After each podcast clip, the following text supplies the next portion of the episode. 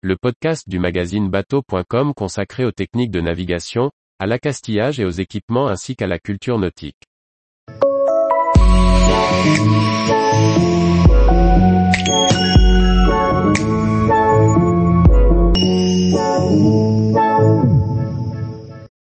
Épave sur la Garonne, une découverte majeure qui nous plonge au Moyen Âge.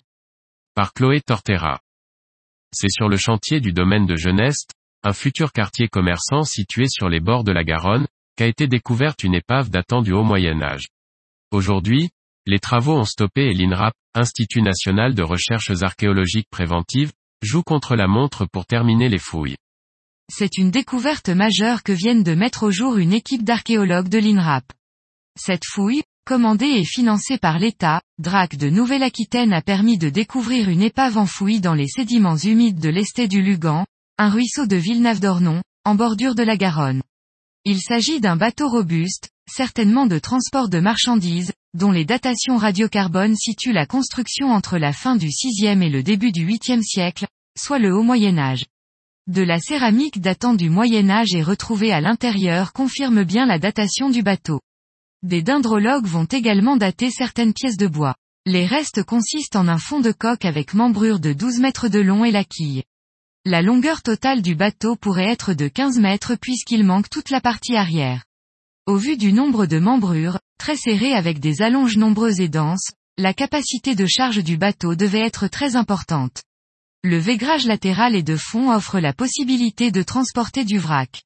On a également retrouvé des céréales et des plantes cultivées qui pourraient avoir été des marchandises transportées. Il faut déterminer si elles sont arrivées après ou si elles étaient présentes dans le bateau, nous explique Laurent Grimbert, responsable de la fouille. Ce voilier de charge devait être capable de naviguer sur la Garonne, mais aussi de faire du cabotage sur la façade atlantique. L'épave est en bon état de conservation et plusieurs essences de bois ont pu être détectées, le chêne et des résineux. Il y a peu d'indices sur le gréement, bien que l'empreinte du mât dans le plancher et le vaigrage devraient permettre de restituer la hauteur. Le gréement devrait être reconstitué pendant la phase d'analyse de l'épave. Si la poupe de l'épave est manquante, sans doute emportée par la marée et d'une longueur estimée à 2 ou 3 mètres, il n'y a pas de traces de perforation sur le reste de la coque. Le bateau a donc tout simplement dû être abandonné ou ne plus être entretenu, avant de prendre l'eau et de couler. L'épave va être entièrement dégagée et documentée grâce à des photos, restitutions 3D, topographie et les différentes pièces de bois enregistrées. Ce démontage intégral va permettre d'analyser la construction dans le détail et de déterminer la tradition architecturale dans laquelle elle s'inscrit. Les fouilles devraient également permettre de comprendre son environnement et les raisons de sa présence en ce lieu. Un petit port près de l'embouchure d'un cours d'eau latéral à la Garonne, dans une zone marécageuse exploitée dès l'Antiquité et durant toute l'époque médiévale prouve que la zone était exploitée pour ses ressources. Si les données sur la navigation et les modes de construction des années gallo-romaines sont assez nombreuses, cette période médiévale reste méconnue. En France et pour ce type de voilier de charge, et cette époque-là, c'est une découverte rare. Une deuxième épave subaquatique avait été découverte en Charente, l'épave de Port-Berthaud. Elle était à l'envers dans la rivière, mais la quille n'avait pas été conservée, détaille Laurent Grimbert. Nous sommes uniquement chargés de démonter l'épave et de procéder aux analyses archéologiques. C'est un vestige majeur. Toutefois, certaines pistes sont à l'étude pour l'avenir de l'épave, continue Laurent Grimbert.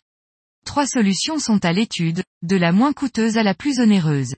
Une fois démontée, l'épave pourra être réenfouie. Une deuxième solution consiste à la mettre en bassin à l'extérieur pour un jour la présenter. Enfin, elle pourrait être stockée, tout ou partie, en bassin avant d'être lyophilisée et exposée dans un musée. Cette dernière solution est la plus onéreuse, car conserver une épave de cette taille coûte très cher. Seulement certaines parties seront conservées et le reste reconstruit en facsimilé. En attendant, la fouille, qui devrait durer jusqu'en septembre 2022, est une sorte de course contre la montre puisque laissée en plein air, l'épave se dégrade fortement. Si on la laisse trois jours sans l'arroser, elle va se dégrader et l'on va perdre beaucoup d'éléments.